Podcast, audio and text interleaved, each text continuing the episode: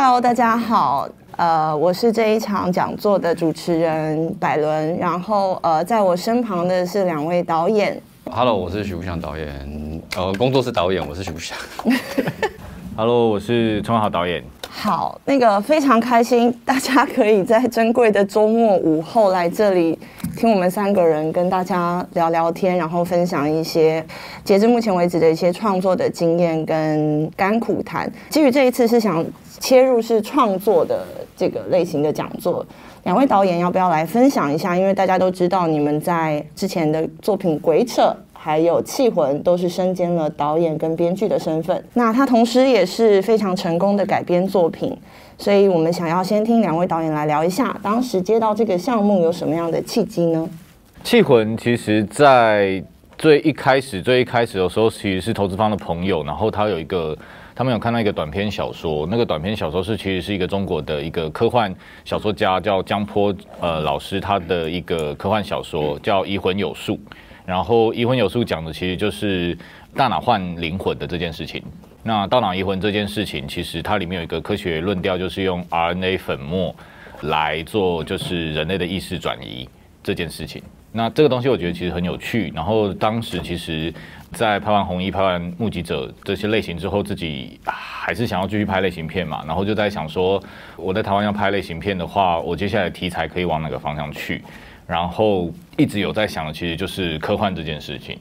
科幻这种类型。然后科幻这个类型就会让我觉得，哎，刚好又碰到这个题材是我很有很感兴趣的，所以就开始了这个改编。呃，很快的就是选择只留这个小说里面有关于大脑 RNA 粉末可以作为灵魂转移的一个方式，一个科学方式，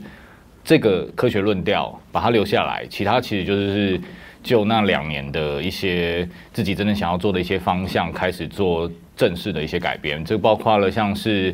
譬如说，因为我一直觉得，就像西方要拍武侠一样，其实东方要拍科幻，其实我觉得也是会有一些要落地的问题，要接地气的问题，要更接近真实状态的问题。对，对我来说是重要的，所以其实一开始在改要做科幻的时候，就在想说，哦，那但我要做的是东方科幻，那那个东方的东西是什么？然后在我这个创作里面，我可以怎么做会比较好？要聊灵魂，其实我们东方人其实也很常聊灵魂，所以就想，譬如说以前拍过的一些民俗文化这些东西，好像是可以是一个切入的角度。那东方西方各种灵魂留下来的一个方式或转移的方式，是不是它其实就可以做一个融合？所以有了都是就是东方科幻的这一个想法，然后开始了整个改编的创作。但是里面真正最我一直觉得最精神内核的，就是有关于生死这个东西，其实是因为自己的一些真实的生命经验。然后就会觉得说，哎，其实都在做灵魂了。灵魂其实很多时候就是在讲永生，或者是人类想要把自己永续的留下来这件事情。它其实就是牵涉到生死。那自己刚好家人的关系有牵呃牵涉到这么深刻的一个生命经验的时候，我觉得好像整个主人公就是故事的主人公，他的那个生命历程，如果跟这有关的时候，他其实是不是其实会在人物跟情节之间的那个扣连，或者是人物跟类型之间的扣连，它会更强烈。所以其实就又把生死这件东西放为作为这种就是怎么说前景故事，如果是我们都说前景故事，如果是很类型的话，就是譬如说它是科幻的或东方科幻的，那是前景。可是背景故事里面要讲的那种生跟死，就觉得那可能是我这部片想要做的一个改编最重要的东西。大概是这几个原因开始了。这几个面相跟元素开始了整个气魂的改变。糟糕，你不该后宫的富祥导演。我比较单纯单纯一点。其实，在很多场合我都有大概聊过，就是为什么会这是什么什么契机下会接触到《鬼扯》这部电影。那我那时候都是说。哦，因为我那时候刚好有空，但确实确实也是，但是有空的话，我觉得还是会思考我可不可以吃下这个案子，或是怎么样，我可不可以掌握它，然后我再去评估。我之前的经验都是一直在拍剧、拍电视剧啊什么的，很多人都会想说，哦，第一部电影我一定要自己写。哦，对，《鬼扯》是改编的，这个应该大家都会都知道了。哦，对了，应该大家都知道，我们是改编剧本的讲座嘛，对不对？其实我一开始也是会有这种想法，就是我既然都在拍电视剧，那我就继续拍吧。那反正电影的话，我就先放着，就一定我第一部一定要自己写的。但我后来很快就认清自己，其实很懒惰，其实不会那么认真就想要去写剧本这件事情。对我太懒了，忘记是谁跟我讲了，就说你再不拍了，反正你早晚都要拍，不如的话你就先拍拍了看看。就我就没有那么执着，我真的觉得不要执着，因为执着的话会错过很多事情。那我就想说，好，那我就试试看。而且我很想要拍喜剧。我从那个学生时期，其实我就是喜喜欢去拍一些比较偏喜剧类型的东西。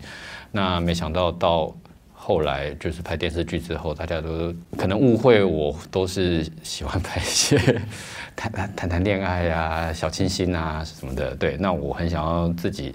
再回去试试看拍喜剧。那由于就是有时间，然后又想要尝试拍喜剧，然后又第一部电影，这三个原因加起来，然后我就想说，好，那我就来试试看。就是这样，我第一次说的这么多。我好感谢你。其实这是我听到富强导演针对这个就是很常见的提问，他做过最完整的一次回答。非常感谢。那其实刚刚在这当中听到了一个我觉得很棒的一个观念跟状态，也很想跟大家多分享的，就是富强导演提到，就是当然不可能只是因为有空就做了嘛。可是说实话，导演们或是创作者们对于自己的第一个作品，它的长相跟它的可能性，我相信，因为第一次总是特别珍贵。可是其实相较起来，作品跟大家的沟通，它能够去哪里？它能够怎么被改善？或者是是否真的能够让创作者自己进步？我觉得真的是做下去了，才会发生一切你想象中的事情，是不是真的会发生？那在这里可以跟大家同时分享，殷正豪导演其实也是很类似的途径，因为你们在新导演论坛上的时候，导演呃正豪导演也有跟我分享，就是他跟富强导演一样，他们的第一部作品都是走了改编的路线。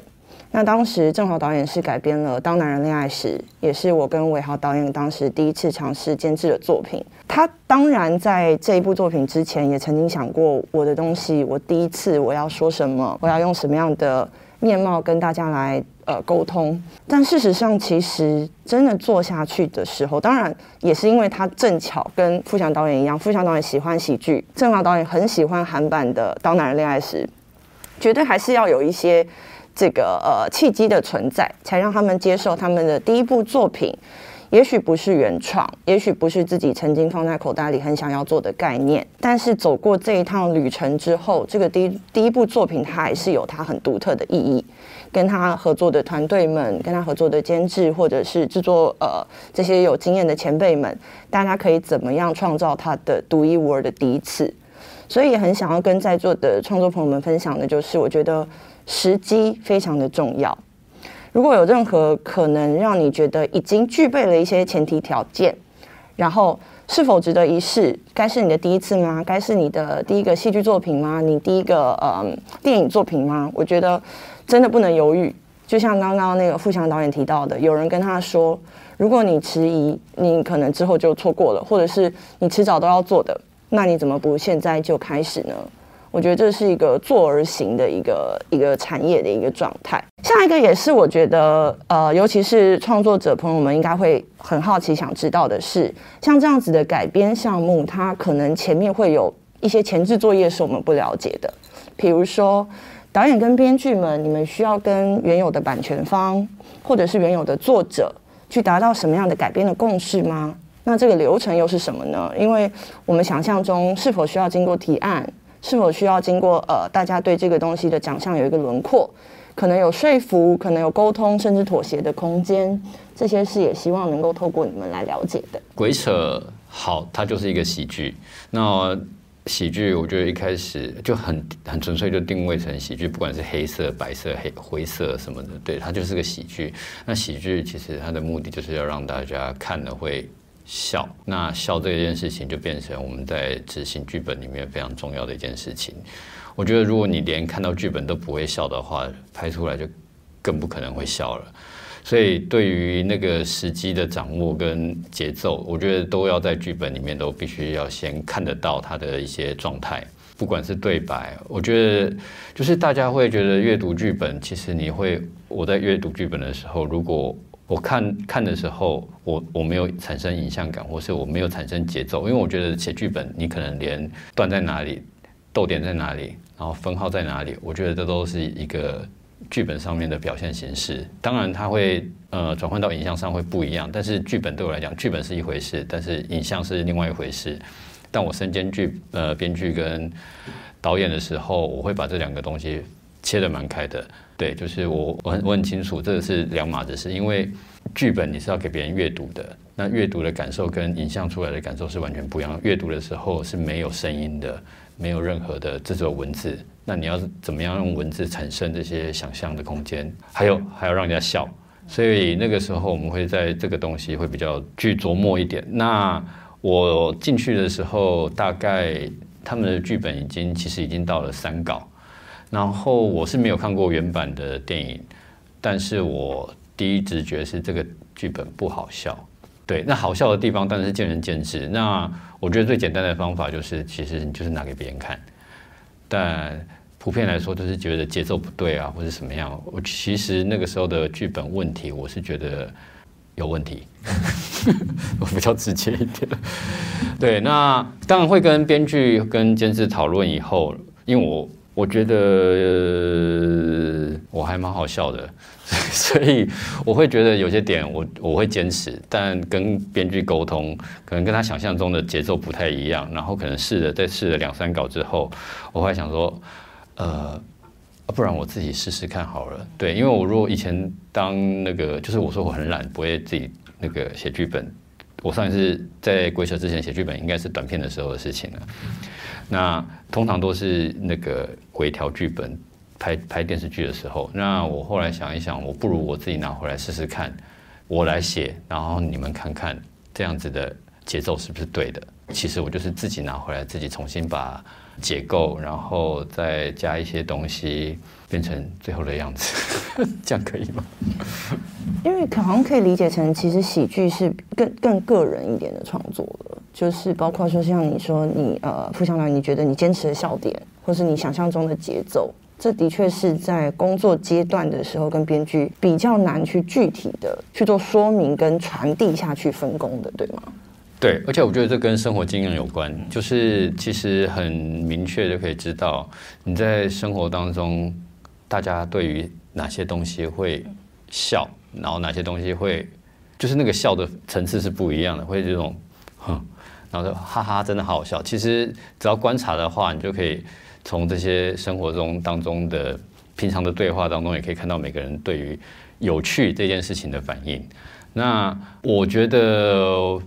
因为我常常很很多时间没有工作，所以我很多时间可以去观察别人。我觉得对，就是跟生活经验有关。那只要把这个东西记录下来的话，还有大家看以前过往看那个所有影视作品的一些。前辈们处理的方式，其实都会有很多很宝贵的经验。我只是把这些经验融合我自己的一些个人的一些方式，然后让它呈现出来，这样。明白。所以《鬼手》这个案子听起来，导演正好是比较参与中后段的创作，所以在当时取得版权的时候，这个沟通是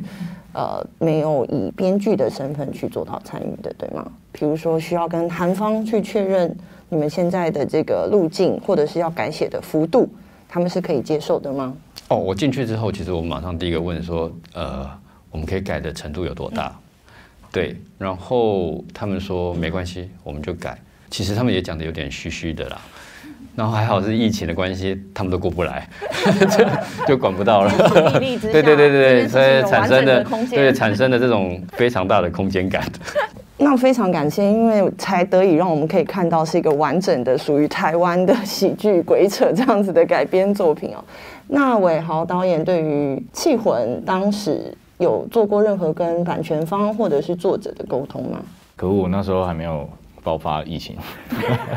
我在写的时候，我是拍完《气魂》的那一年，一杀青，疫情就爆发了。然后在那之前的那两年，其实过程里面，我觉得过程里面其实算蛮顺利的。除了自己人生碰到一些需要面对的一些生离死别的风波之外，其实整体创作过程，首先是因为已经拍了几部片，所以包括一些投资方朋友对我的某种应该说信任感吧，或者是很愿意让我用我自己的方式去做创作，所以有空他们就会帮我找一些他们觉得有趣的作品，可能 maybe 适合我的，不管是小说或什么。所以就像刚刚讲到，就是这个短篇小说就这样子来到了面前，然后我好像感兴趣，然后想当然尔，接下来要进行改编的时候就要赶快认识对方。那其实刚好去了上海两三次，都有直接跟呃小说的作者本人就是见面，然后非常密切的沟通。然后在沟通的过程里面，他甚至其实成为一个比较便利的一个科学顾问吧。对，因为呃，首先譬如说，我会先确认一些。第一次碰面就会第一件事情就是确认说，哎，你写的那个小说里面有关于就是大脑 RNA 粉末这件事情本身到底是不是真的在真实的人类世界是有可能被发生的？对，然后他就开始跟我解释啊，有可能啊，只是可能会怎么样怎么样怎么样，所以其实呃有很多的东西可能会需要再用一些新的呃多多出来的方式去让那个大脑更稳定啊或什么的。这种东西，然后到后来，其实真正开始改变剧本的过程里面，其实我也印象很深刻。有一次又再去跟他询问，是因为我把 RNA 粉末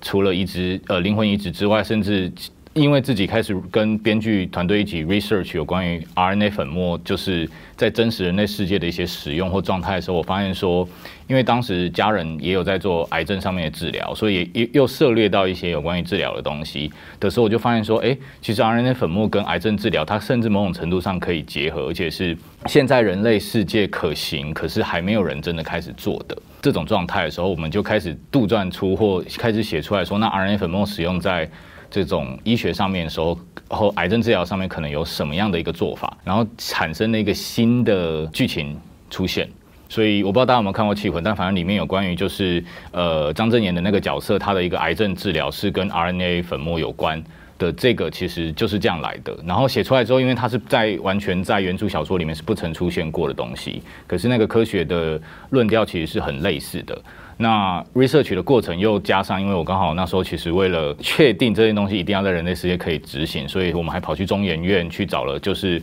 真的基基因学相关的那个博士，去确认 RNA 粉末整个使用在人体的那种状态，它会到什么程度。然后当然得到一些解答，是譬如说人类是可以做这件事情，但是在人体里面的那个消耗其实是很快的，代谢是很快的，它半小时之后你可能就会恢复回来了，那就是只剩下是稳定的把 RNA 存在你脑中要怎么做，巴拉巴拉这一类的东西。会不会突然变有点科学论坛感觉？对，但是然后我要拉回来讲，反正在这么多 research 的状态之下，在跟原著小说作者碰面的这一次，让我印象很深刻的是，我带了这个全新的资讯跟新的剧情的设定，然后也有特别跟他去做了一个小小的探讨跟辩辩证，就是确认一下我的这些新的延伸，他的观感是什么，或者是他觉得这东西是不是更合理。所以有很多大大小小的东西的确认，但最主要、最主要其实反而都是跟他确认是科学上面的东西。因为坦白讲，我一开始就觉得原著小说里面有关于人物情感啊，或者是一些剧剧情的走向本身，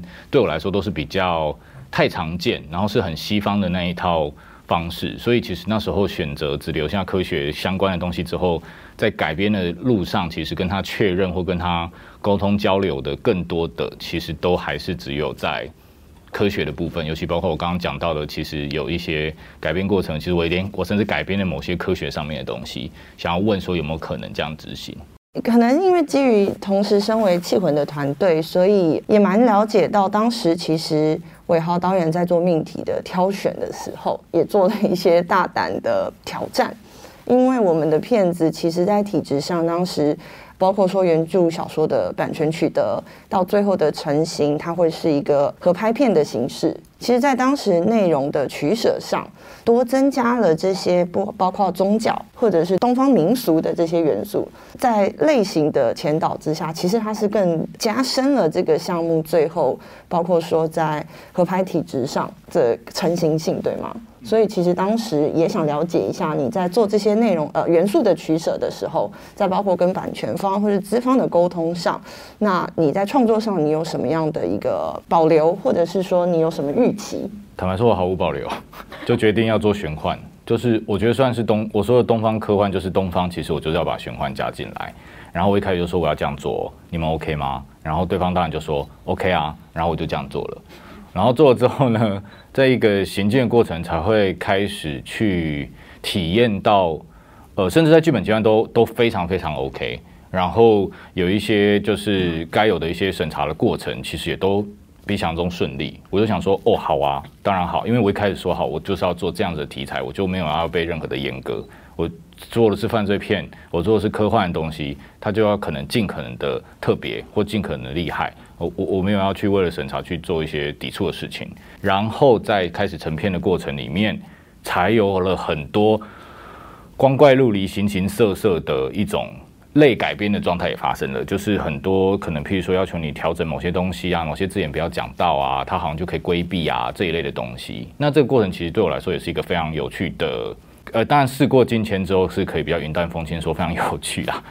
一种改编的过程啦。我原本其实很在意的是片长，因为我觉得这个东西它会需要某种类似心理史诗的一个，我自以为是的心理界定啊，它需要某种心理史诗的长度，包括可能是两个小时半。到呃，甚至三个小时的这种长度，它才有办法让很多这三条人物线，因为气魂有三条人物线嘛的理解跟代入感，它需要这样子的一个片长去做。那这也是我一开始的初衷。然后，可是也是在中间的过程，不管是不要说就是呃中国那边，连台湾这边其实都会用各种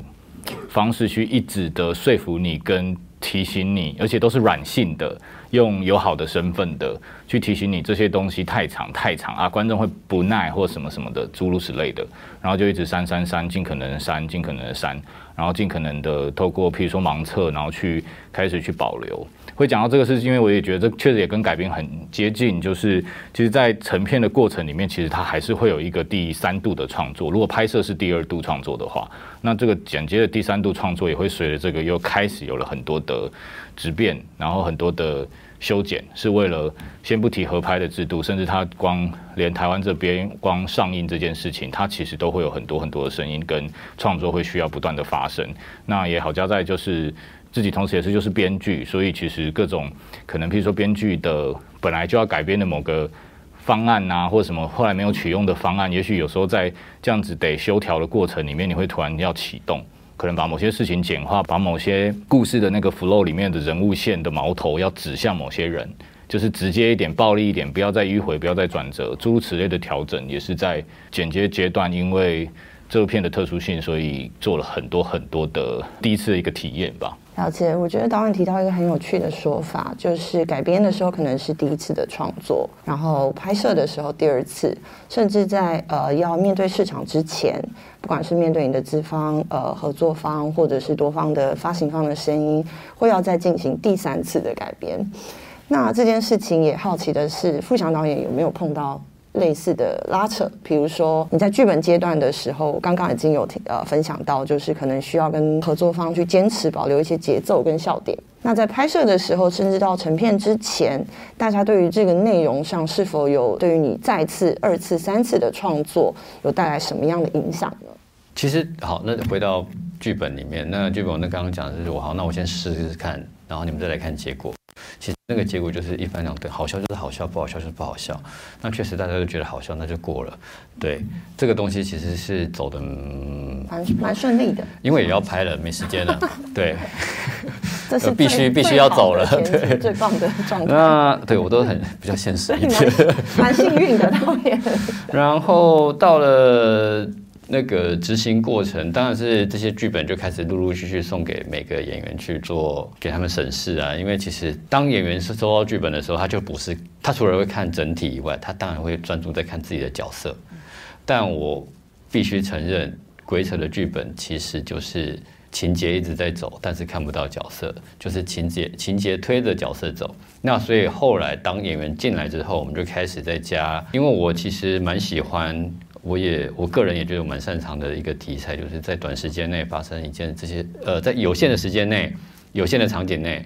然后来发现发生一连串的事情。我觉得我比较喜欢处理这些这这种题材，我觉得它可以让那个压力一直连接下去，那个剧情的张力一直有连连续感。但很容易就是因为这样子，就是刚说的，就情节推着角色走，看不到角色。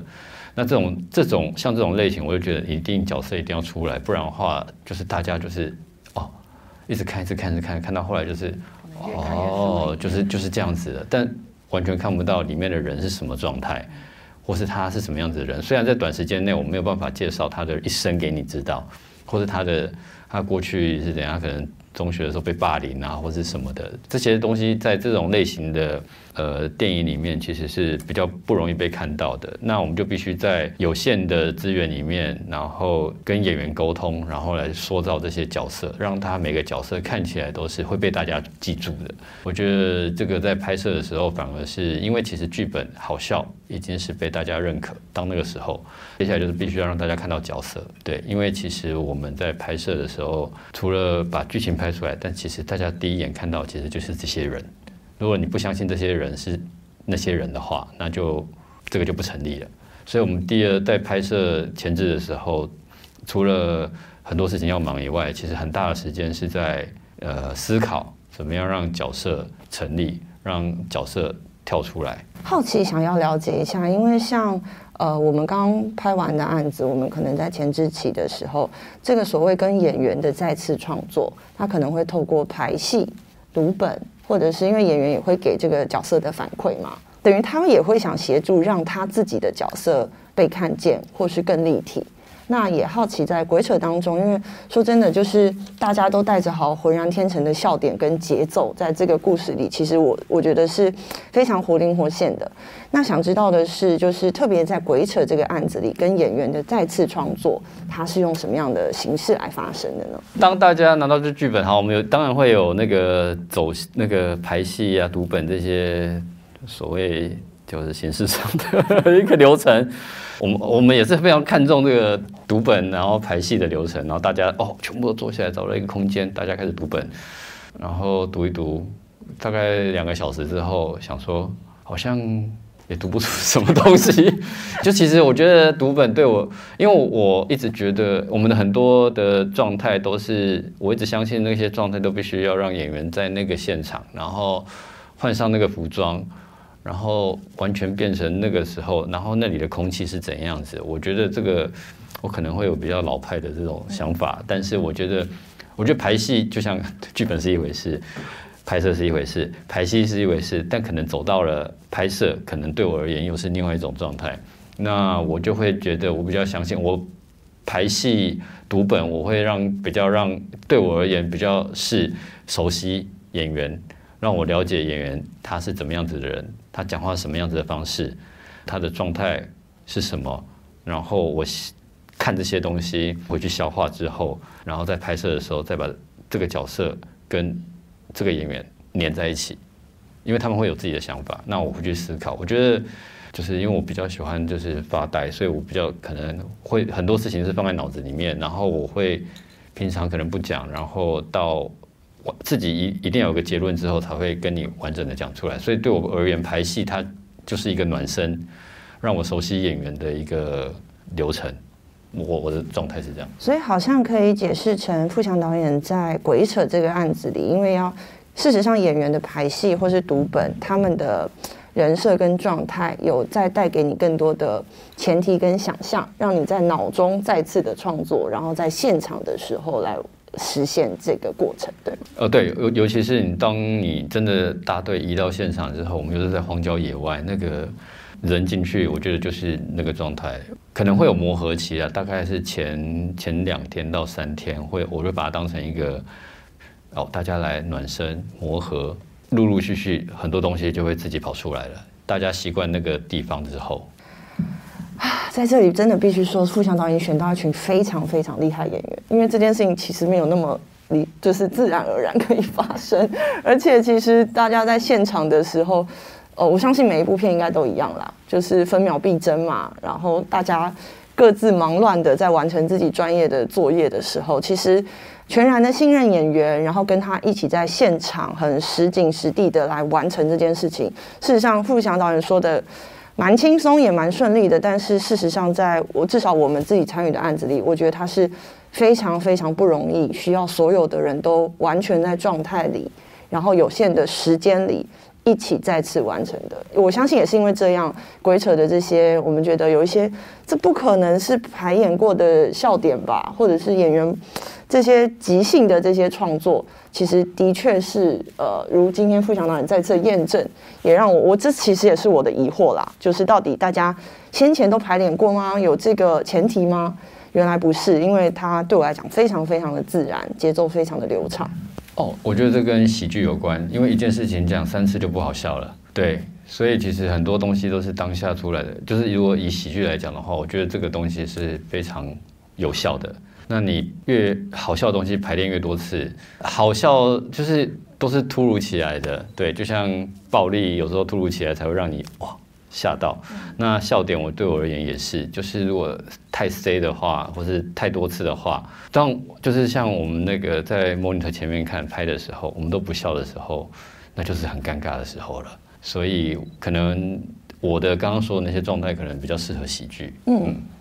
蛮好的，因为的确在不同片型的前提下，我相信创作它会有一些流程，然后还有形式的不同。那大家在座的各位看了《鬼扯》之后，也一定知道有一些很珍贵的东西在片子里，我们看得到。它在前面可能呃没有办法经过这么多次的试验或者是预设，然后才有办法最后发生在成片里。那这一点其实我会蛮好奇，想要来问伟豪导演的是。呃，基于也知道一些内部的资讯，他其实才刚完成另一个作品，也是喜剧的形式。然后呢，《气魂》相较之下当然是比较严肃的类型嘛，大家已经都看到成品了，所以想要也请伟豪导演来分享一下两个案子，他其实同时也身兼了编剧跟导演，那各自采用了什么样不同的作业方式？我觉得比较像是跟编剧的合作的形式吧，对。然后因为《气魂》就是真的细节到就是一字一句都是自己打出来的，拉着编剧团队一起想，然后一起去构思，然后设立一些，譬如说故事的一些悬疑片嘛、犯罪片嘛，所以有些反转的节点，几个 point 是什么？那我要怎么点线面的达成这件事情？那个线中间的线，就是很多时候就是要透过跟编剧团队的聊天，或者是我们一起去集思广益，才有办法激发出来，然后达到我设定的那几个。呃，反转的节点，然后产生所谓反转的效果嘛，就那种娱乐性的东西。然后呃，喜剧的话，这次比较不一样，是找了一个我觉得他对白上面很有趣的一个编剧，然后先开始写。坦白说，会先碰到觉得，哎，结构上好像很明显，就是比较没有那么完整的状态。结构部分可能就是身为不管是导演或什么，可能可以加入的，可以本来就该协助的，因为最终其实你是那个说故事的那个人，你得去。确认这些东西，都蛮像富强导演刚刚提到很多节奏的东西，影像化之后，它可能会产生新的一些问题，这确实是可能编剧阶段会想不到的。所以，呃，我就特意的先用这个方式，让编剧先去下笔，然后在这中间过程，我再开始参与一些部分的创作，或甚至其实后来改了很多或很多核心，最后还是由自己去提供啦，因为。要的可能比较多的是一些他对白上面的一些我自己觉得很有趣的一些画风这样子，然后这个东西其实是我自己觉得参与气魂跟新的片子，然后是喜剧的这个很大的一个不同。对我来说，它其实都是一种再创作或再改编，就是每一次都不管是演员或编剧是人选是谁，都会需要顺势而为。刚刚聊到一个我也觉得很有趣的是，譬如说，其实在剧本前期的阶段，你把情节其实都。弄得差不多，然后那时候丢给张震看，张震没想到第一稿就已经其实很满意的说想要演这件事情，你也会觉得有点诚惶诚恐，因为我觉得说哇，因为对我来说剧本有时候分好几个阶段嘛，故事情节完了，下一个其实就是角色，结果要演的演员已经先有意愿了，他好像认可了这个剧情的时候，其实你会紧张，想说哈，角色都还还有点平面呢，怎么办？所以当我觉得很幸运是他进来之后，开始大家就聊了很多有关于角色的东西，然后一起去深化。这件事情对我来说也是一个很重要的改编跟再创作，然后包括后来找到君宁，他其实加入之后，再针对其实相对原本是很功能性跟很平板的他那个角色，他提供了很多对我来说是非常关键的时机点，譬如说，好，如果这个他身为他的老婆要跟他有一些些互动，他其实在这时候在意的是不是另外一件事情？OK，这其实很像，其实在。我任何剧本创作阶段的时候，在跟编剧每次从情节点大概设立的差不多之后，要进入跟人设之间或角色之间的那些扣连的时候，这个角色个性长什么样，他的血肉要怎么长，他们之间如果是有一些关角色关系的时候，那个互动是什么？互动的那个模式，其实很多时候是在那个阶段我们要跟编剧一直去激荡的。那这里面其实非常非常复杂，包括他牵涉到生命经验。他牵涉到，我觉得我的朋友有一个很像他，他明明都是会这样讲话的，为什么我不能这样讲话？或为什么我一定非得用什么方式讲话？的那个过程会有很多的讨论。那这个东西其实，在气氛的阶段刚好就很特别的是发生在演员这件事情。这两个夫妻角色其实是我一直觉得透过这个东西，让他们的那个某些丰厚度，某些其实没有机会，毕竟是两个陌生人嘛，要去相处演夫妻，他的某些深厚度是生活感是由他们这些小细节又再重新堆积出来。对我来说，那个其实也是自己不管是身为导演或编剧的时候，其实觉得会需要保持的一种空间吧，一种弹性，就是。呃，你要尽可能的海纳百川，但是你又要选择，那我哪一条河流会是河流的样子，会是我最想要去打造的，或我最想要去看到的，然后去做一些取舍，同时还要说服演员。当然，那是另外一题，跟今天的主题比较无关。大概会是这样子的一个创作的一个过程。呃，从刚刚两位导演的分享当中，有听到一个共通点，就是在你们处理呃创作的时候，一定会优先的要把自己想象的强情节先完成，先确立节奏。喜剧的话，可能是呃笑点的属性跟它的密度或者是频率等等。那像伟豪导演在做类型片的时候，你更在意的一些情节的反转到什么地方，我们必须整体的故事高潮会在哪里发生等等，这些事情都处理完之后，下一步好像共同点都是，于是我们来强化角色，我们要让角色，我们要让人设怎么样可以真的很紧密的跟着情节，很绵密的推动它真的发生接下来的每一个行动。那这件事情，因为其实呃。我相信在座的很多编剧朋友们了解这个流程之后，他们当然希望能够在前期的时候就为这个项目来打造比较好的基础嘛。因为听起来好像无论是导演带着演员们，后面都还有一段蛮长的创作的路要走。但是故事的前提，包括说在人设的确立上，我相信这听起来是一个非常关键的一个作业，因为导演们已经对情节有想象了。那人设的这些细节，在这故事里，其实应该怎么样的呃，跟你们这边来做沟通跟确认，是不是可以？两位导演有机会分享一下吗？即使富强导演，因为我不确定你有没有跟编剧有共同作业，还是你是接力的完成的？呃，因为我们是改编韩国的那个电影嘛，韩国电影它其实人物非常多，然后我们那个时候已经确定，呃，在某个阶段有讨论过这件事情，就是我们要把人数删减。因为我们必须要让每一个角色看起来都不一样，每个都是角色。那韩版那一版，我记得是一个老大带着一坨人来，然后这边是一个村长领着一坨人，对，就是一坨人一坨人，就没有说哦，每个人都是有我知道他是谁，我知道上上河是和尚，我知道冠廷是老杨，然后我知道美女白白是美女。我个人会觉得，以规则里面来讲，就每个角色，我觉得大家都会有一些分得出来谁是谁，他的状态。尤其是我们在后面设定的是，像那个原版，它也是一坨人，最后面大乱斗一坨人，这样子的话会很混乱。我们想要让这个东西，因为已经剧呃，我们场景已经都是在这个地方了，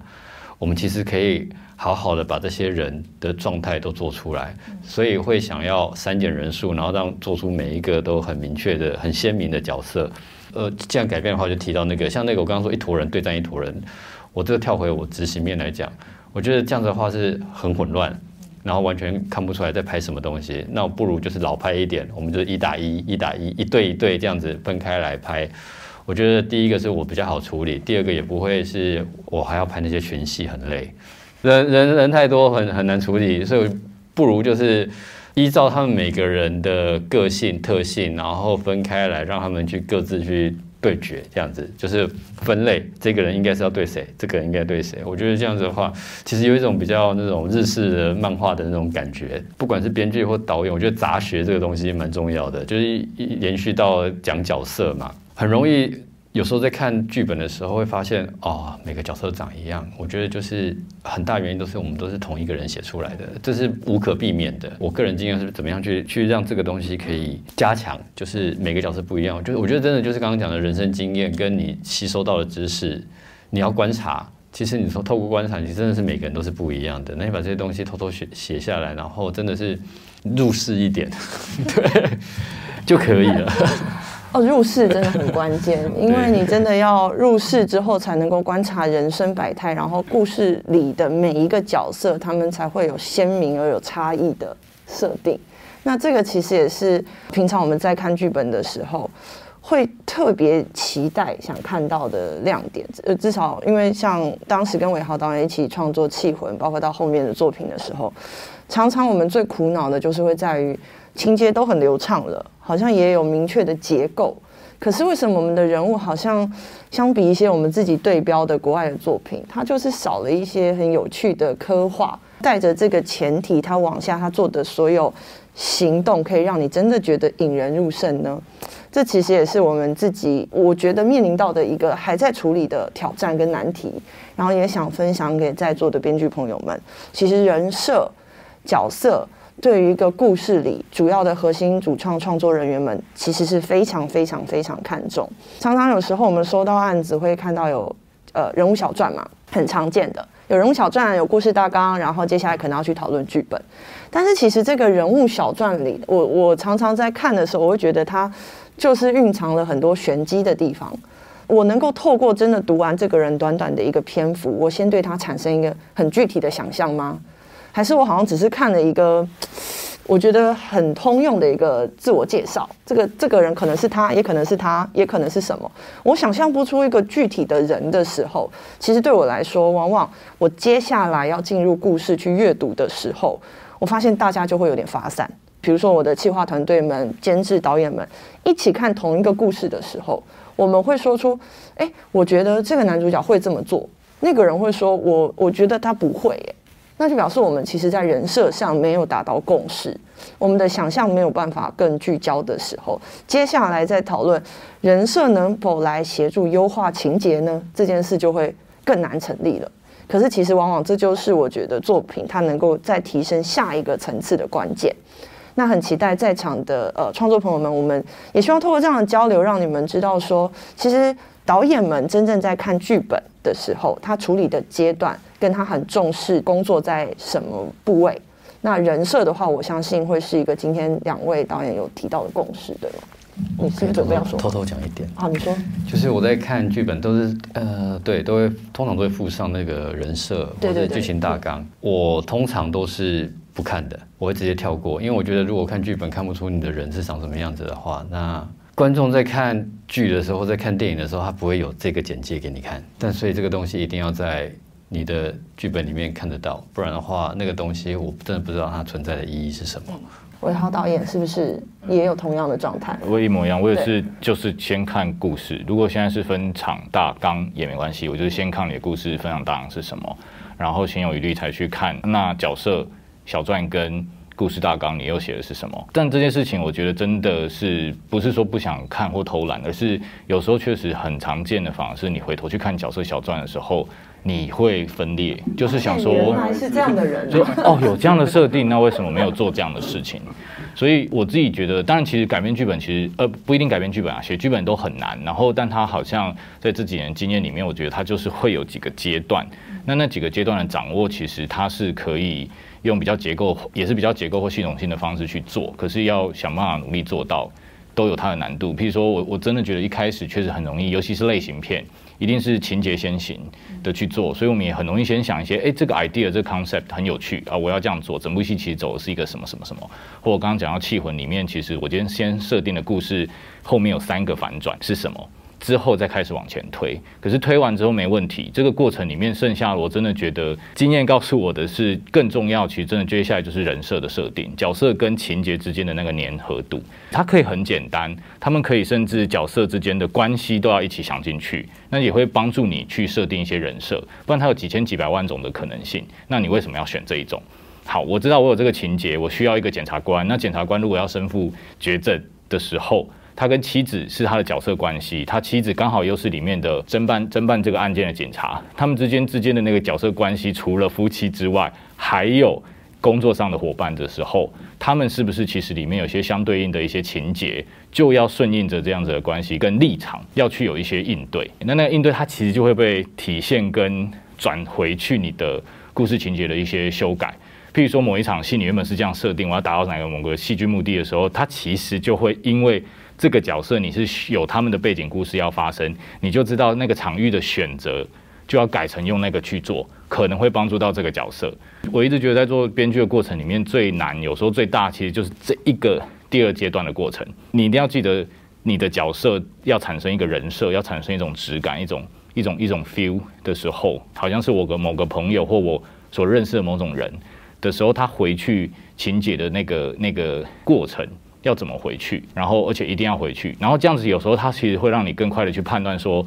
那我也许这个角色真的是可以很简单，就是刻板。他是一个非常严肃、刻板，然后一成不变的一个很 boring 的人。OK 啊，这个单看的时候可能觉得，哎呀，好 typical。可是其实他只要可以粘回去你的情节的时候，我觉得这东西其实就不会有太大的问题。然后这样子的过程里面，想要偷偷分享一个，就是像譬如说那时候张震坐下来跟我聊的时候，他说他想象得到他所有的。过他整部戏里面，他会不会都只有一两套服装？因为他就是一个很 boring 的人，然后他就是一个就是连在家里可能都会穿起那衬衫，然后衬衫永远就那几种颜色那几个的时候，我就觉得哎，这个对我来说就是很有趣的角色的细节。那这个东西其实就是身为不管是编剧或导演、创作者这一端的时候，就是要长期的一直去像富强导演刚刚说的，就是一直去观察。对，然后就是觉得，嗯，对，好像这是我常见的那种，呃，其中一种面向的人，他好像曾经是我认识的某个检察官可以有的一个样子，那种体现的方式。简单讲，就是在编剧阶段，永远其实面临到的，不管是不是改编或原创，就是你情节可以先行的先想完，你最后就是换要换成角色，怎么再重新套进去，去调整你的剧本结构跟剧本的情节，还有情节发生的场域。好像可以理解成，当你们在设定情节的时候，它就像是建立了一个公式。那接下来角色们就是代数，放进去之后，如果答案是错的，或者是这中间是产生矛盾的，你回头可能是要放不同的代数，反而是协助你去修正你的人设，然后让它更合理的去完成所有情节的推动。这一步工作完成了之后，下一步才想的是怎么粘得更绵密。然后推动的情节甚至可以更有层次，甚至说不定张力更强。那对不起，试着用比较理性的方式来拆解作业的时候，我想也许比较能够让大家呃理解这些导演讲的所谓的阶段性的工作。那刚刚讲的都是比较通用性的状态，在创作的时候啊，改编或甚至原创的时候都会碰到的问题。那延续刚刚前面这个前提，想好奇来问两个导演的是，就针对现在我们在聊的这个，不管是鬼扯或者是气魂这两个创作，那你们真正碰到最大的困难，如果回想的话，它是发生在哪一个阶段、哪一个情节，或者是跟跟哪一个对象的沟通？是演员吗？是呃另一位编剧吗？然后你们当时是用什么样的形式去克服这个创作上的困难的？创作不是预算。呃，我想想，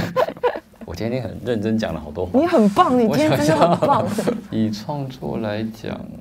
其实创作来讲，最我难我我最难过的那一关，其实就是排戏。我超级抗拒排戏。我刚刚就是，那你可以不要排啊。不行啊，走个形式啊。不是，那你就没有灵魂的做这件事就好了。我已经很没灵魂了，所以我大概两个小时就结束了。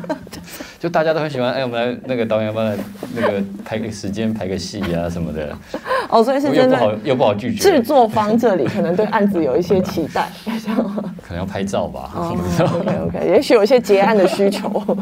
对我如果以那个来讲的话，其实是那一关是我觉得每次都觉得超尴尬的时候。剧本改编，你有在跟其他人工作的时候有什么？因为我其实一直很好奇。其实我其实是蛮抗拒。跟别人共同合作，对我觉得我宁愿我这边来，你再来接手，我不要当下我们两个一起。我觉得这样是对我而言啊，我觉得是最没效率的。嗯嗯，我自己来是最快的，啊，都比较快。当我可以照着我的思绪一直一路下去的话，然后我先把我的话都讲完嘛，你想讲你再讲。那如果说你一句我一句的话，我们可能要讲到天亮了。嗯，对，不如的话你先讲完，我再讲，一一一一次把。话都讲完，我觉得对我而言，这样工作工作效率会比较快。哎，那意思是在富强导演你接手了鬼扯的创作之后，呃，完成了一个完，就是你在你心中觉得满意的完整剧本后，还有编剧在往下接力吗？还是就停在这里了？哦，我们就直接拍了，就开始了。嗯，对，所以其实你是最后一关。对，我其实应该是说顺我导演版。OK，了解。那韦豪导演啊。我一直觉得剧本每次都超困难的，然后最主要是那时候自己也给自己比较大压力，是想要挑战一些东西啦，所以产生了另外一种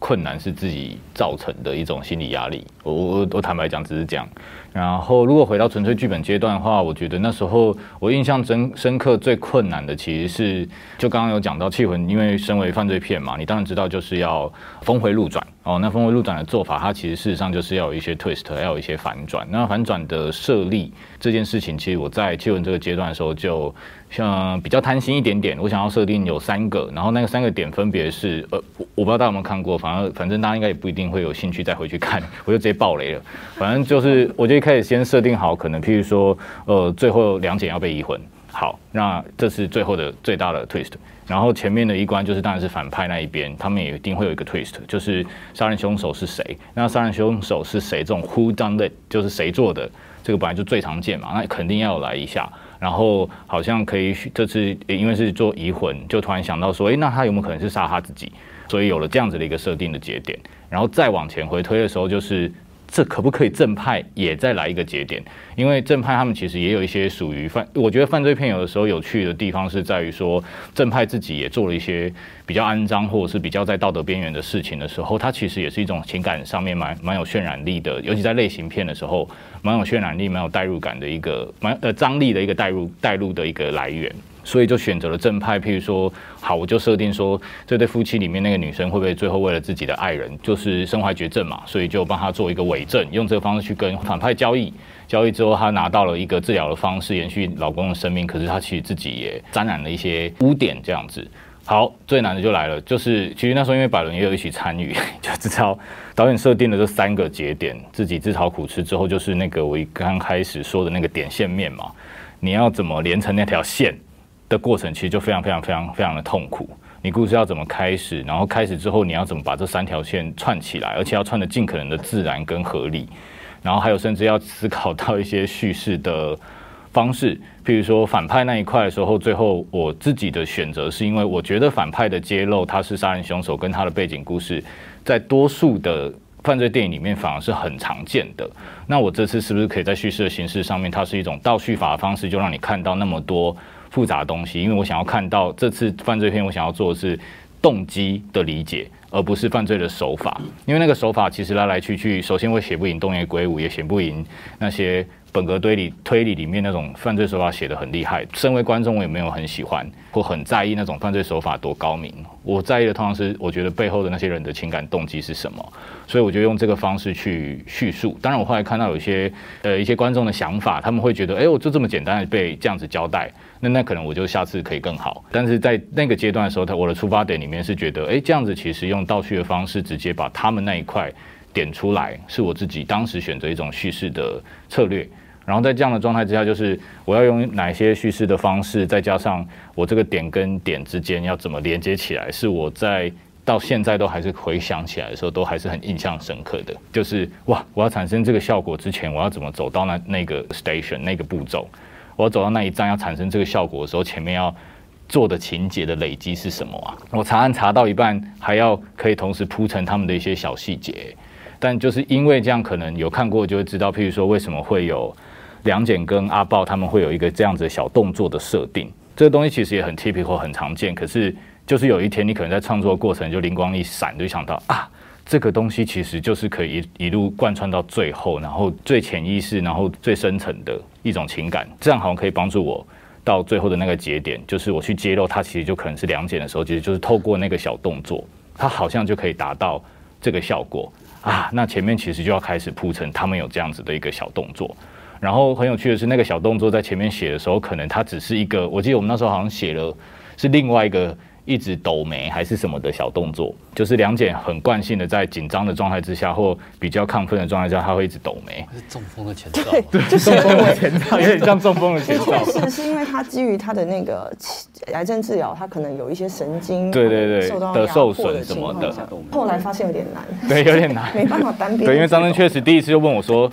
导演，你想象斗眉是长什么样？”我还演了一次给他看，对，但确实后来发现有点难。你在撩我吗？对，很像放电。对。然后，但这个东西就是开始可以优化了，因为你挖好那个坑在那边嘛，对，然后就会发现说，其实跟两个演员讨论的时候，觉得这个小动作是不是建立在两个人之间的一个小互动，常见性的小互动会更好。OK，然后我们就创作出就是有。就是帮他那个抚抚眉头这件事情，因为就是老婆还很爱皱眉，然后老公其实每次看到这样的时候都会做这件就做这个小动作，就是大概都是诸如此类的这些东西，你为了去满足或者是达到你们那些节点要达到的效果的时候，你前面的铺陈什么全部都要应运而生，都要跟着他。然后你就要开始去想说，走这条好像不是我要的路径呢，因为好像很难到那边，或者是反而会想到说啊，对，就是这样才有办法走到那边。那他们那个个性会不会其实直接长什么样，就会帮助我们走过去？这样。刚刚伟豪导演分享到一个，的确就是我们当时在创作过程当中，我觉得都是选择啦。既然都已经知道最后我一定要用某种方式去辨认两检了，其实可以是各种，因为像刚刚讲的单边挑眉，对我来说，先不论他做不做得到。它就是一个他个人很个人的一个符号。前面他做过，最后其实是一个女孩子在抖眉的时候，我们要的效果情节上其实只是那到那里观众知道它是两件就够了。可是其实创作的过程总是贪心的，那个贪心就是我都要设定一件事情，让它一一路只要到最后就是能够被辨识就好了。可是，在前面这件事情。如果是换成别的符号，它一样是一个符号，它能够多帮助些什么呢？那我要告导演刚刚提到，就是我们就贪心的希望这件事情去更帮助他们夫妻之间的一个小默契，让你觉得有一个日常感，让你觉得两个人之间是有一种连结的。尤其最后就是这个女孩子李艳，她其实是两检，而她对面坐的正好就是他老婆的时候，我们好像正好这一组关系是可以一路沿用下去的。因为其实原本如果只是单边抖眉，整个情节其实全部都成立。他爱什么时候抖就是他查案的时候抖，他在审审判的时候他也可以抖，他到最后让我们知道他是李嫣就够了。但是其实在这个创作的过程当中，导演一直不放弃的就是我怎么样让人设鲜明，然后进而带动人物关系，进而去推动情节。这个其实是我觉得我们心中有一个。很贪心的一个，在每做一件事情的时候，都想要更多的一个一个动机。刚刚提到了改编这件事情，不管是做东方玄幻，或者是做想要做呃韩国电影的落地的台式的喜剧，我觉得常常我们在编剧讲座的时候，大家都会提到一个做法，叫做在地化。在地化这件事情，究竟是在是元素上的取舍呢，还是你们在做人物的重新人设设立的时候？会希望去参考的一些原型呢，或者是甚至是大而到世界观，你们会希望让他用什么样的方式，进而带领观众，好像进到这个角色里去，相信它是一个在台湾会发生的故事。这是两位导演，我相信应该都常常被问到，然后有没有机会跟大家分享一下？好，其实我我。刚刚有一点想要补充，我等下再回来讲那个，但应该是会一样的事情，就是，呃，气魂跟鬼扯其实是完全两种不同类型，然后其实操作方式也不一样的，就是连规格其实格局都不太一样，就是像我刚刚讲的鬼扯，我的所有做法都是比较偏直觉性的，没有那么有计划的，其实听起来应该是好像是这样子，但是呃，气魂我刚刚。就是气气魂又不一样，它的必须剧本要有考究，然后要有所有的填调，然后所有的要要合理性，然后又玄幻，玄幻又不能太呃要科幻，但是又不能玄幻，是吧？对，就是我觉得是这两个完全做法是不一样的，所以其实我只是想讲，就每个人要先找一个属于适合自己的方式，像我就没有办法去做填调或者什么的，我像我我刚刚说的，我我自己来比较快，但我就可能就没有办法去做填调。因为我刚好我的个性或是我的做法比较类似，比较适合鬼扯这一部电影，它其实随便啊，就这样子吧，对，怎样都行，怎样都合理。对我我说合理就合理，虽然你们觉得不合理，但是我都拍了，你能拿我怎么样？我是这种概念，对。那这个就不行，对这个，对，所以其实要找找到自己适合的方式，就是符合属于自己的方式，呃，这个蛮重要的。还有自己的写法，嗯，你的问题是在地化。哦，在地化，我会想知道在地化，因为我们可能接下来会再有其他的买来 IP，可能又有改编的这种风潮嘛，嗯，所以想知道这个所谓的落地台湾在地化的创作，到底具体的这个工作的可的方式是什么？就很多人都我我觉得现在大家觉得说，好像我讲台语就是在地化，其实不是，因为其实这些在地化的东西是出自于很多生活上的细节。或是你的生活经验。我觉得只要把这些生活经验呢拉出来，让大家哦，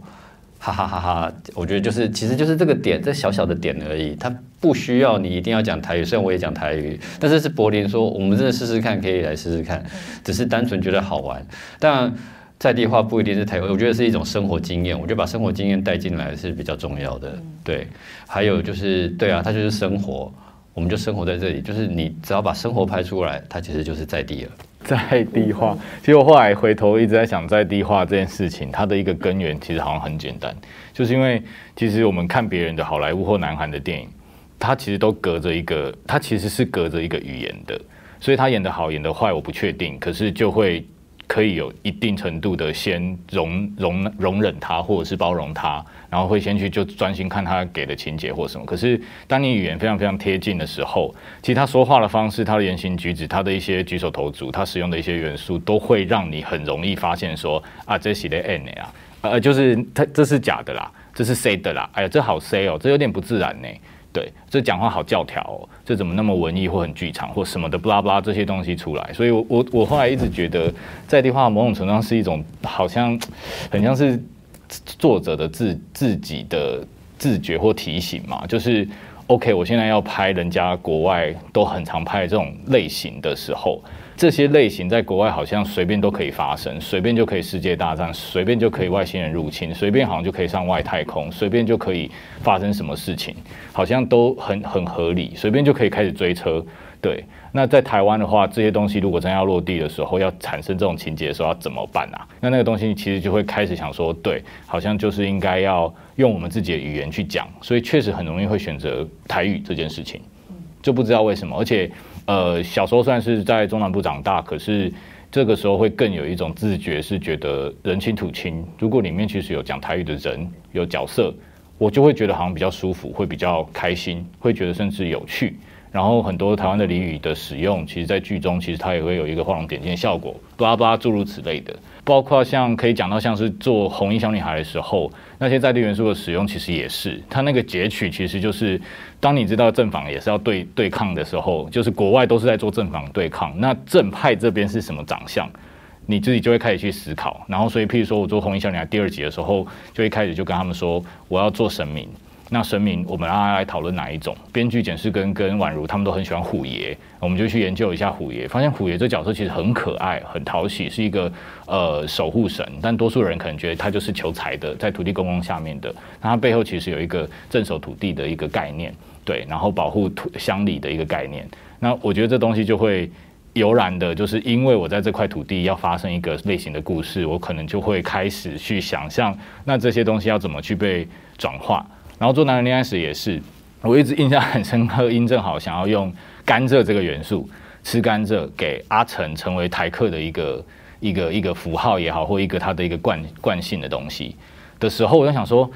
内心里面深处其实第一直觉就是，哎，怎么不是槟榔？然后还被就是殷正好就是觉得说，不能台客就是槟榔，那个不是这样子的。对，然后心里还觉得对对对，没错，你说的很好。可是想，哎，不对，那为什么是甘蔗？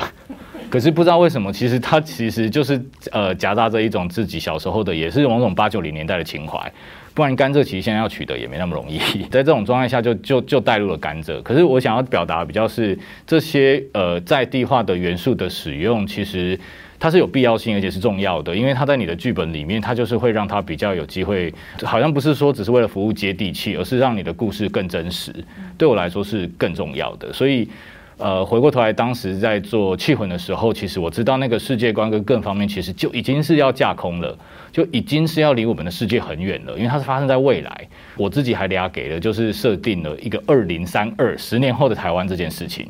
哇，真的是搞死我跟美术，但就是。都设定了这东西有这样的野心之后，在地化这件事情其实对我来说也是重要的。这个里面当然有些呃观众，你看他事后的 feedback，你会发现他们有 get 到我们要的东西，但是也有很多人其实事实上是就是当故事在看，可是就觉得 OK 好，至少没有什么隔阂。这个东西的好或坏我也不知道。可是譬如说像我们就可以大量的研究，就是十年后台湾的各种呃样貌会是怎么样，还有人类十年内可能会有的一些科学上面的演进，不外乎就是什么医疗的部分，不外乎就是 AI。AR、VR 的继续延续的使用，不不外乎就是语音智能，尤其是智能这件事情，在语音这一块一定会比较普适一点。像现在小到 Siri 已经那么普及了的这种语音智能，对，或你要 search 任何东西都是 OK，这东西很生活化，但是我们是不是要做进去？那就开始设定进来。对我来说，那也是一个在地化。包括它其实我们要建立一个市容，那个市容其实是以一零一为首。这对我来说也是一种在地化，但是一零一的旁边会不会开始盖一些新的大楼？好，那十年内的话，它可能只是阴价。所以如果大家有机会再回去看气魂的时候，它那些城市线的那个长法，为什么是长那样子？其实对我们来说都是一种，就是为了在地化的一种想象。然后当然它包装着科幻的一个类型的时候，不知道多少人会去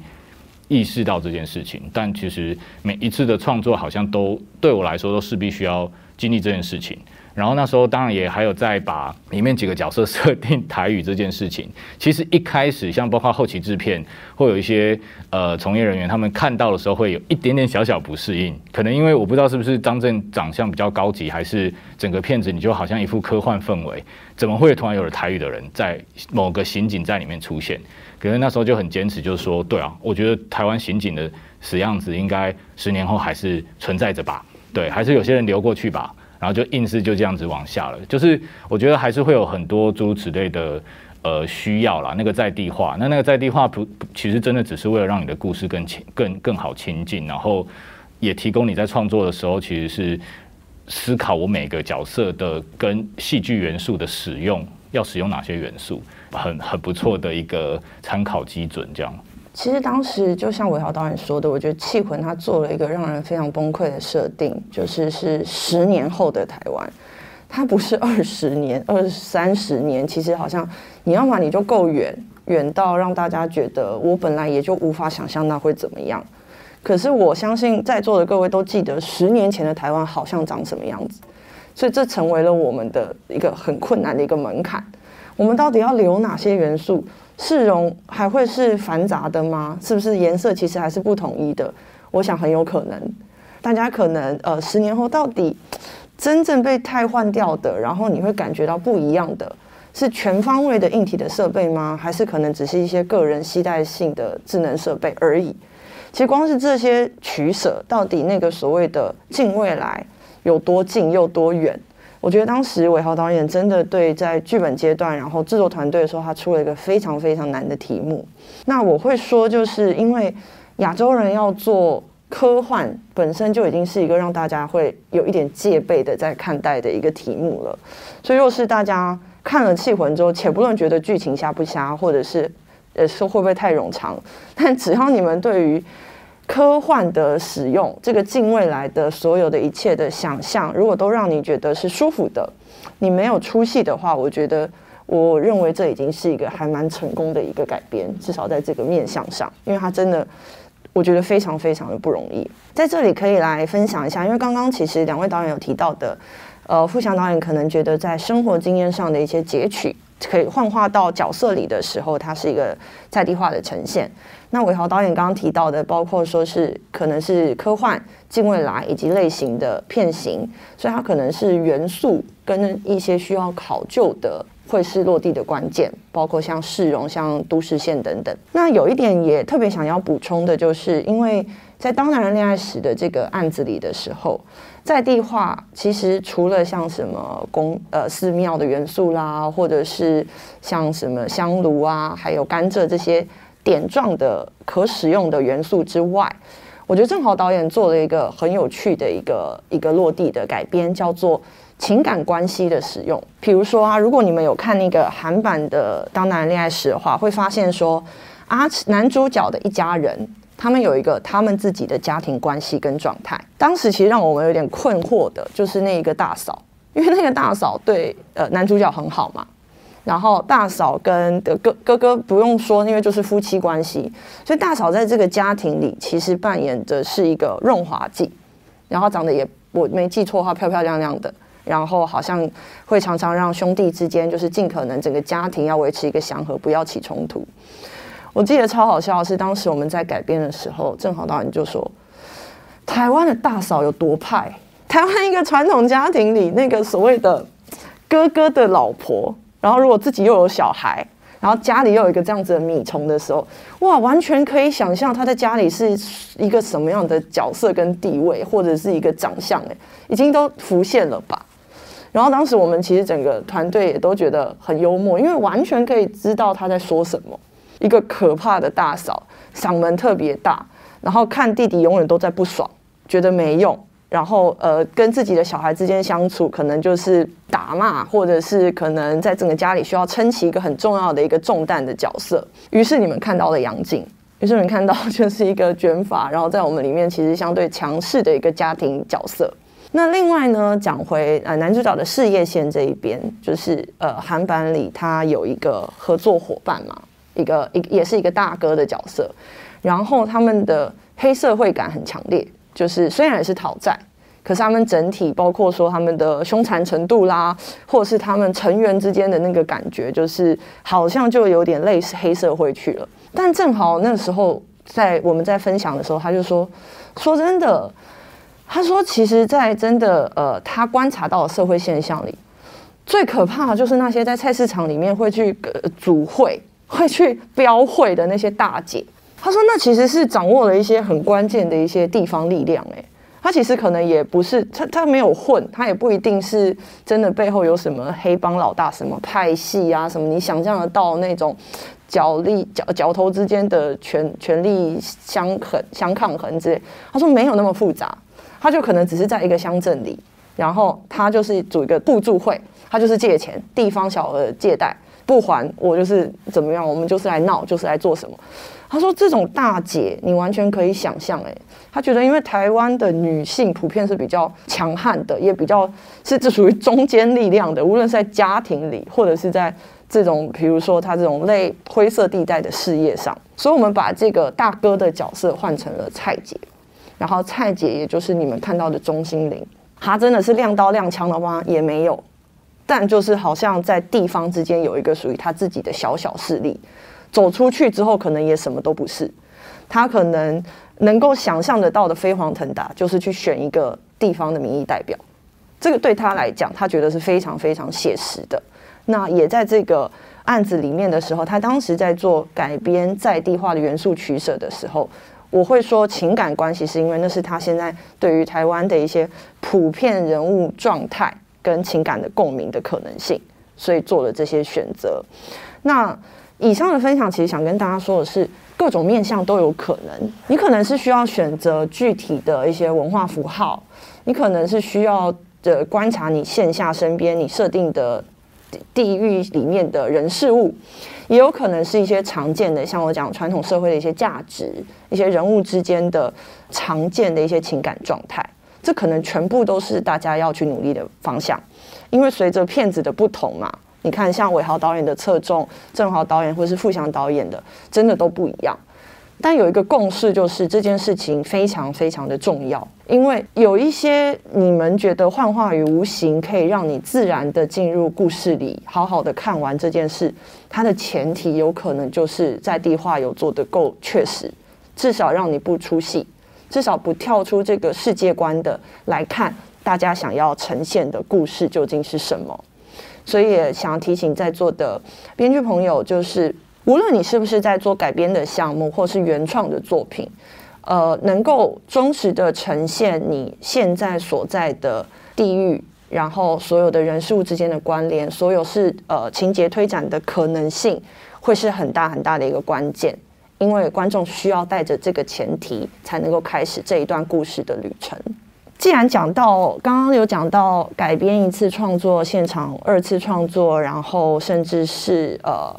整体到最后后置完成的时候，它都还会有三度的创作，也很好奇的想分享这个导演比较私密的一些想法哦，就是你们的作品最后出来到市场上被大家看到的时候，其实我认为是我们又再次的参与了一次创作，因为我们会去判断。我们会去给这个故事想要传达的价值，或者是重点，我们会有一个呃观众自己的理解。我觉得这是一个第四次的创作，我相信大家都会上网看一些影评啦，或者是可能业界的朋友也会做一些分享。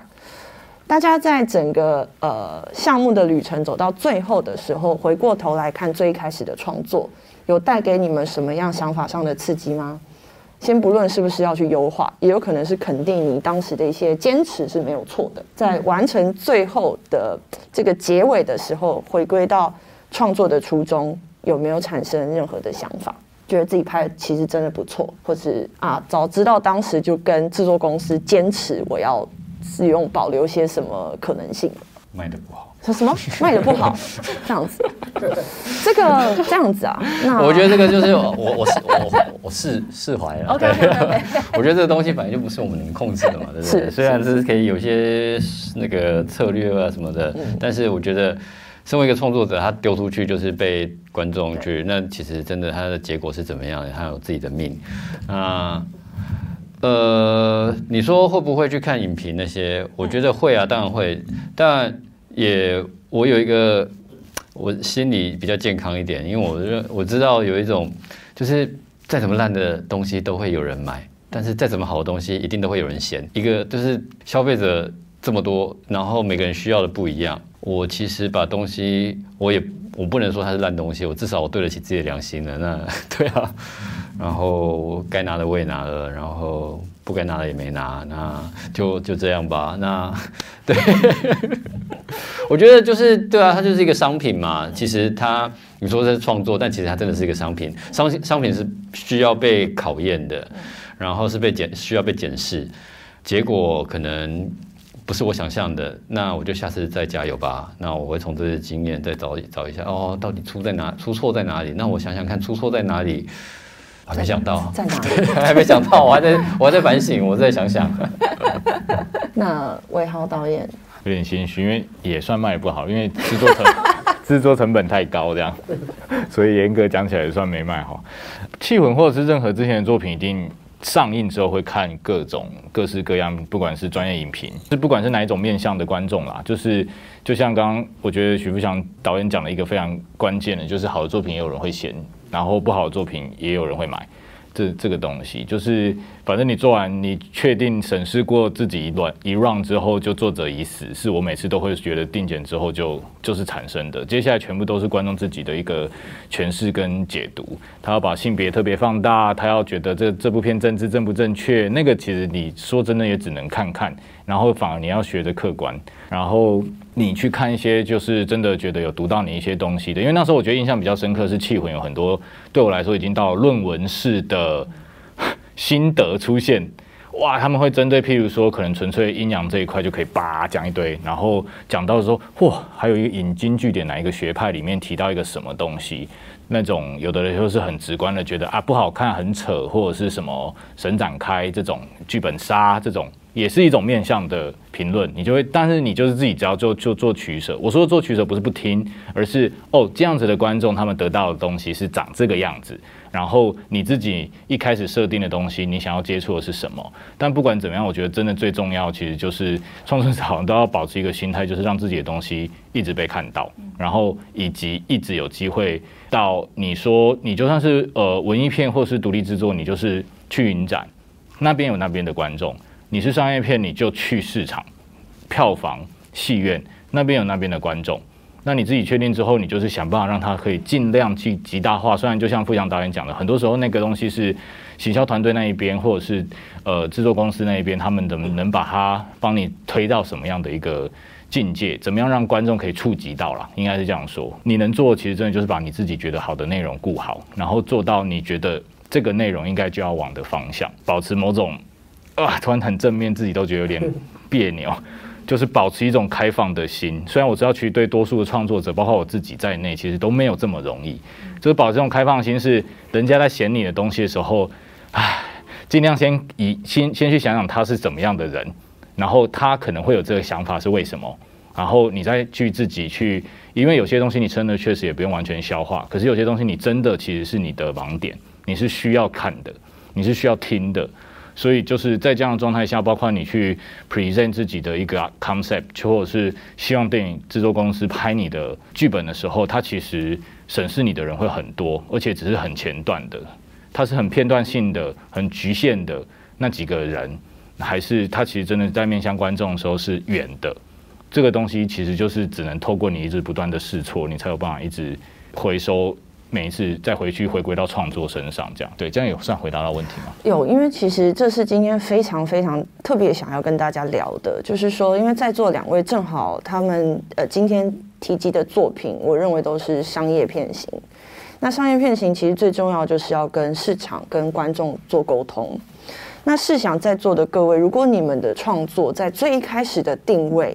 就是要呃要往这里去的话，那其实这中间除了刚刚讲座上分享的所有，有点像是关起门来自己内部团队的作业之外，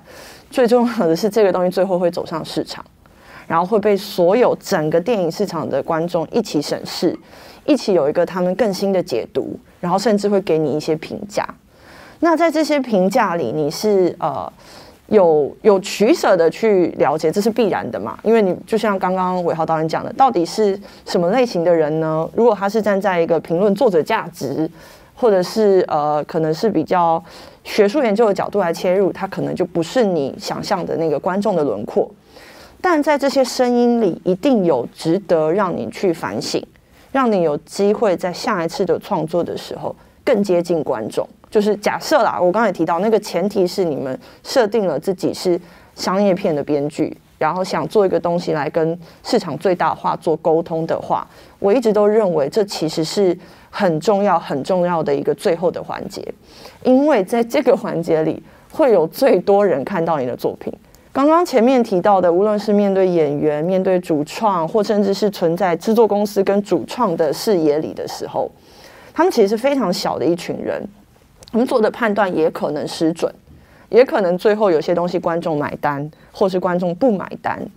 所以我一直认为，假设大家的作品有机会走到最后的时候，一定要去呃留意整个市场对这个东西的反馈，对这个东西的看法。作者已死，而这些观众们又是怎么再来完成下一次的创作？怎么去理解你的作品的？然后就像呃导演刚刚提到的，你才有机会。因为不停的沟通试错，然后接下来做到我觉得更贴合市场需求的作品。好的，我们今天应该讲座的时间啊，要在这里先告一段落。那今天就是非常非常感谢大家跟我们聊了一些呃改编的经验谈。那也预祝在座的各位，我们在创作的路上都能够达到自己想要的成果。谢谢大家。